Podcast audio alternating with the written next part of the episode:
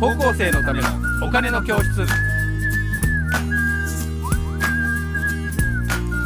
こんにちは。こんにちは高校生のためのお金の教室のお時間です。えー私 MC の山下です。そしてメインキャスターのえ福眼経済塾の小笹ですはい小田さん今日もよろしくお願いします。はい、えーで今日のテーマはですねはいこれです株式投資信託と株式投資というですね、はいえーなんか聞いたことがある人とない人といると思いますけど、えーどういう投資信託って何？株式投資はなんか聞いたことあるけど投資信託はそもそも何というような話ですが小田さんいかがでしょうか？はいあのー投資信託と株式投資っていうのはまあ大体同じような意味だというふうにですねまず捉えていただいてよくてえこの、えー前回ですねあのー投資の種類をまずあのお説明しましたのでそこから復習しておきますとね、あのお金がある場合に、えっとまあ、銀行でに預けるから銀行マンが頑張ってよとうんいう考え方が、まあ、銀行に預けるかうんというやり方でした。あと、まあ、債券という、まあ、企業があの発行するうん株式ほどはリターンがないんだけども、うんえーリスクも少ないとうんいう商品を、えー買うことによって、うんえーまあ、国国債だったら国だとか、うん社債だったら会社を応援するという方法があってあともう一つは、えー株式という、えーリスクは若干高いんだけども、まあ、リターンも高くなる可能性があるよとはいはいはい。いうものがあるというふうに申し上げました。でタイトルにありました、えー、と株式投資というのはですからこの今3つ言った中の3つ目なんですけども、はいまあ、その株式投資を、えーするときに、えっと自分であの会社を選ぶかどうかと、うんわざわざそこまでしたくないとうんいう方はですね投資信託を買ってくださいと投資信託を買ってください投資信託っていうものを買うんですか、そうですそうですうんで投資信託というのはあのー要はいろんな会社の株がこう詰め詰め物になって一つの商投資商品になっているというものと考えていただける例えば、あのー何でもいいやソニーソニーっていう会社の株を買うんだったらソニーの株を買うけれども、えー投資信託を買うとその中にはソニーが入っていたり任天堂が入っていたりパナソニックが入っていたり、えーいろんなこう会社の株がまとめて入っているということがあの大きな違いですね。はいそうすると投資信託の方が、えー、と自分たちでその企業についてあ勉強しなくてもなんか任せちゃえるっていうことですかそうですそうですそれはじゃあ誰に任すんですかその投資信託を基本的にはあの運用会社に任せるとそれは運用会社っていうのがあって、そこからこの投資信託を買うんですかそうですそうです、うん運用会社から直接買える場合もありますしあいろいろあるんだ投資信託はあの証券会社とか銀行でも売ってますから証券会社か証らや銀行で買うこともできますその時にあの買い方はなんかあれですかあの窓口に行って買うんですかネットとかで買うんですか、ネットでも買えるし窓口でも買えるし、うんあと直接販売その運用会社が直接売ってることもあるので、うんその場合はそこで口座を作って買う必要があるとなるほど。でも最初買うのってなんかちょっと割り方が分かんないですよね。そうなのね意外とわからないっていうこれ話ここ一番ネックですよね。これが分かりやすくなるといいですよね。ですから、まあ、あのどなたでも銀行は持ってると思うので口座を、銀行口座を持っているとあのそこから投資信託の口座を作るというのが必要なんですけどそこで投資信託の口座を開いて自分で買うとなるいうほのどが。一つあるしまあちょっと証券投資そのものに関心があるなという方であれば、はい。えー証券会社に口座を開いて、うん。そこで買うと。ということは、えっ、と、まだ18歳になる前の高校生だと、お父さんとかお母さんと、えーにお願いして、えっ、と、講座を開くってことですかね。そうですあの証自券分で会社開けるんですけどあの多分保護者の印鑑などが必要になってくると思います。でもはい18歳になったらもう大人だから法律が変わって、はいその子たちは自分で買えるのか。そうですね、うんあどうかな、ちょっとそこは確信がないですけど、うんあのひひら私がさっき申し上げたようにその、私の高校生時代に、あれは緩かったのかな、証券会社に行った ら、買い口に行った座が開けたんで、それでもお父さんのなんかいサインやいやいや、私、一人で出かけてきましたよ、えー知り合いがいたんじゃないですいかやいや、全然いませんあ本当ですかええただ、近所だったから行っただけなんで、えーだだからそういう買い方もできるとうんなんか最近よくあの LINE 証券みたいなああいうなんかスマホでねありますようん、ああいうのもありますよねそう、ああいう買い方もできる。あれだとなんかなんか10円からとかなんか100円から投資ができるとか、うんまあ10円もできるかな、100円は今ももうできますよね。あそっかそっか100 100円円投か資らはかできる、多分10円もできるかもしれませんね。なものうでそういうようなのでなんかやってみるのも面白いかもしあれないであとすそうねかそうかあのー楽天証券などですと、うんあのポイントで買えますよねあ楽天ポイント楽で天ポイントで、そうかうん、じゃあ楽天カードマンのやつでポイントが貯まるとそれが、そうそうそう投資買でいき買るいます、うん、なるほどだから敷居は本当にこの20年ぐらいでかなり下がりましたねそうかそしたら、えっと逆に別にどこ行かなくてもスマホがあればあの、まあ、大人のね、えー人が OK とか言ってくれたりすればなんか試すことができるってことですね。うん、うんあのかなりそこは簡単だったと思います。なるほどその時にやっぱ面白いのははい、やっぱりその、えー、と自分が買った企業、うんまあ、さっきソニーとおっしゃったこれこの、えーヘッドホンまさにソニーなんですけあど本当、ですね。ええじゃああのそれ買ってみるとはい、あの実はソニーって「あの鬼滅の刃」とか、えーあのアニメーションも作ったりしてるし、はい、あと,、えー、と音楽のミュージシャンとかもあの夜遊びとかうん、あの辺もソニーのグループじゃないですか。はいはい、でソニー生命とかあそういうのもあるんだなっていうのをやっぱり知るようになるじゃないですか。そうそええでそもそもソニーって日本の会社って知らない若い子もいてう。あ、日本人でも？そうなんです。あ、そうですか。であこれ海外の会社なのかなすってごいいうブラ人ンドも力ですね。かっこいいもんへねーでもロゴと。か、うん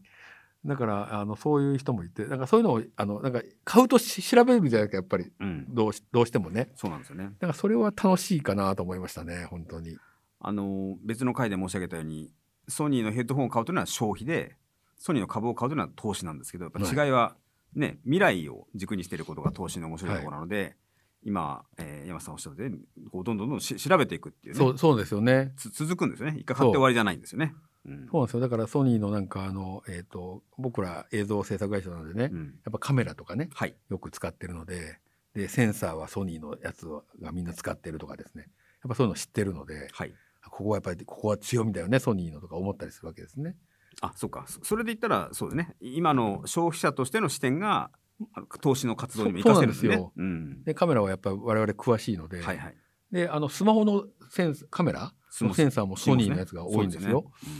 だからもうあじゃあソニーばっかりやんけみたいなそね、うですねうんあののが分かってくるとなんか仕組みが分かってくる世の中の、あ、そうなですんかね。裏のね、うん。ええ、じゃあ iPhone だけどこれ iPhone のあの中のセンサーはソニーなんだっていううんそうなんかこう部品を供給してるところがなくなるとそれが作れなくなっちゃうってことが分かるわけですよね。うんええそういう仕組みが分かるとなんか楽しいですよね。うん、よくですから、あの、言われる、あの、事例ですけどね。うんあのキャノンだとかエプソンのはいはいはプい。リンターですよね、はい、あなんであんなに安いのっていうふうに言われるんですけどいや僕ねブラザーのあのプリンター壊れたら、うん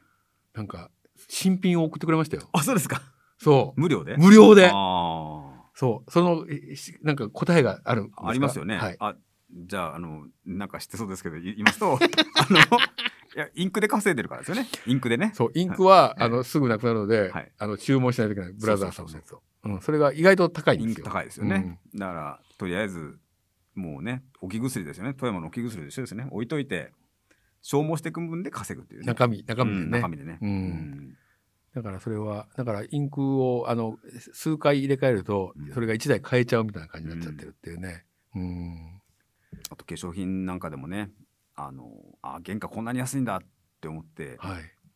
やっぱほとんど広告宣伝で化粧品って買わされてるんだなっていうのとかねでもまあイメージですからやっね。ぱりイメージなんだなと思いますよね。ううんん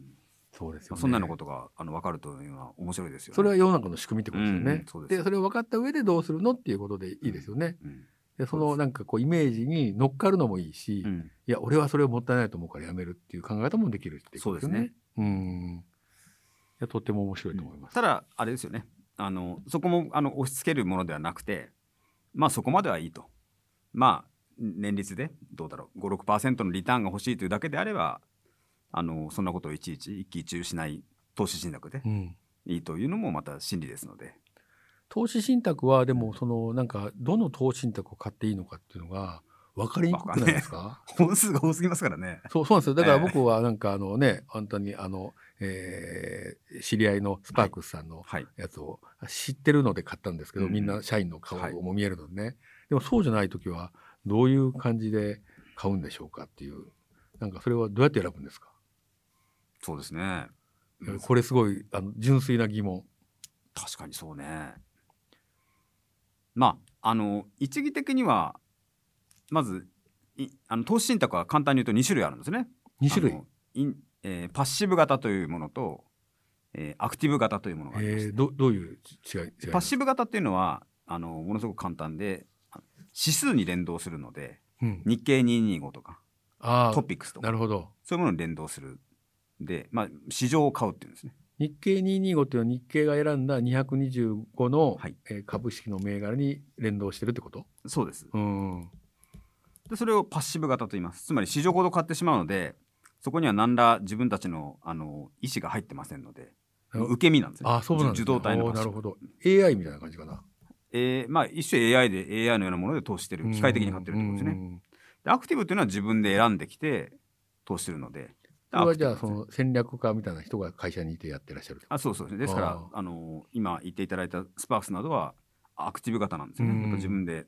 ラジオに選んでるなんか選んでる人の顔が見える方がなんかちょっといい感じがしますけどそうでもないんですかねあそう思いますよやっぱりそう,、うんうんそうかやっぱそういうことがあるね、うんあとですからそうだな私が一番入門用におすすめするのはセゾンセゾン投信という会社のねはい私が働いてた会社ですけども、はい投資信託ですけどもねそれはえ今申し上げたパッシブ型が一つーはいあのアクティブ型が一つありますあいこずあるはいじゃあちょっと分かんないからじゃああの、えー半分ずつ買ってもいいやしねってみようかみたいなのもあるのそかうですそうですちなみにあれですかその投資信託ってあの海外の株に特化したやつとかもあるんですかありますすありますアメリカ株とかわかんない、インド株とかありますありあまるす、うんだかあら好きなか会社のを買うっていうのもあるんですけどねうん好きな国の株を買うっていうのもあるんですけどーねなるほどじゃあうんカレーが好きだったらインドの 株まあを買うとか、カレーとインドと結びつけて関い係ればないね。それは違いますよね。はは。いいななるほどねただ今回のようにあのロシア株なんロシアの投資信託なんてねあるんですかそういうの。やっぱあるんですよあるんだうんロシアの投資信か託。かなりどうかな半分以下になりましたよ今戻ったのかな、へえ。だからそういうのあるんだなとは改めて思いますねうんロシアのあじゃあ探すといろいろあるんですね投資信あ託。これはねどうかな6000本か8000本あったんじゃなかったかなうあーんのね日本に上場してる企業の数が3800ぐらいですからあーそれよりも全然多いんですよね投資信託あねあすごいですね。はい、ですからあの選べないという気持ちもよくわかりますなんかあの昔マーケティングのあの事業とかで、うんあの商品3つぐらいにしとかないとあの20個ぐらい商品があって、はい店に置いてられると誰も選べないから買わなくなるあってそうでいすよねうのがあってうんなんかそれにちょっと近くないですかね。なん確かに確かにうん出しすぎかもしれませんね。そうすると逆に言うと、それをキュレーションする仕事みたいなのが出てくるんじゃないですかうね。んうんうなんんか、投資信託こ顧問アドバイザーみたいな、うん、ここはこういうことですよっていう説明がないと、そうですね、うんまああのいわゆるファイナンシャルプランナーのような方々はねあそれはフそうァイナンシャルプランナーでそういうことをやるのそういうことかを多。分なるほど、するんですねなるほど。なんか多すぎてね、なんかよくわかりませんみはたいいな話になっちゃうと。あと、海外のやつだと、為替のなんかリスクもあるんですよね。ああそれはあるの、うんうんまあ、今だったらねめっちゃ円安になっでてますすかよらいいですけどね。ねあのもちろん逆も起こりうりますのでなんかあの今悪い円安っていう言葉をよくテテレビで見るんですけど、はいはいええなんか面白いですね悪い円安悪い円安いい円ね安と悪い円安があるんだと思って、うんうん製造業はそれなりに儲かってるはずですけどねあの円安でねあ日あ本のの輸出するのに、うんうんあの安くあそのうそうそう輸出すそうるから、うんでも材料が向こうから輸入してるとその材料費が高いってこと高いよかね、うん難しいですよね、まあ、あとは儲かってる人って絶対に自分から私儲かってますとは言いませんからあそっかですから確かあの悪い円安に悪いた円だ安まあ一般にはね一般にはあの私たちから生活者から見ると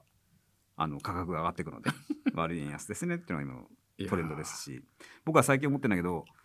これから株が上がり始める可能性があるんですよね今の円安メリットとかあるからねあそっか、うん円安だからねそうそうそうそうあのもちろん逆わにか輸りませんけどね出企業ですよね、はい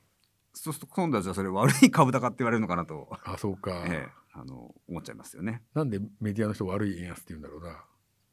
まあ悪い円安に関しては今あのお伝えしたようなやっぱり生活者がこれから苦しくなるんじゃないかっていうことあそっちのことか思ってる生んじゃない活者視点だから、うんあれがねなんか妻と「悪い円安」って書いたあの書かれたマスクをしてる人がいたら、うん面白いよねって話をしたんですけど 、ねそうですかええ、じゃあしてくださいよ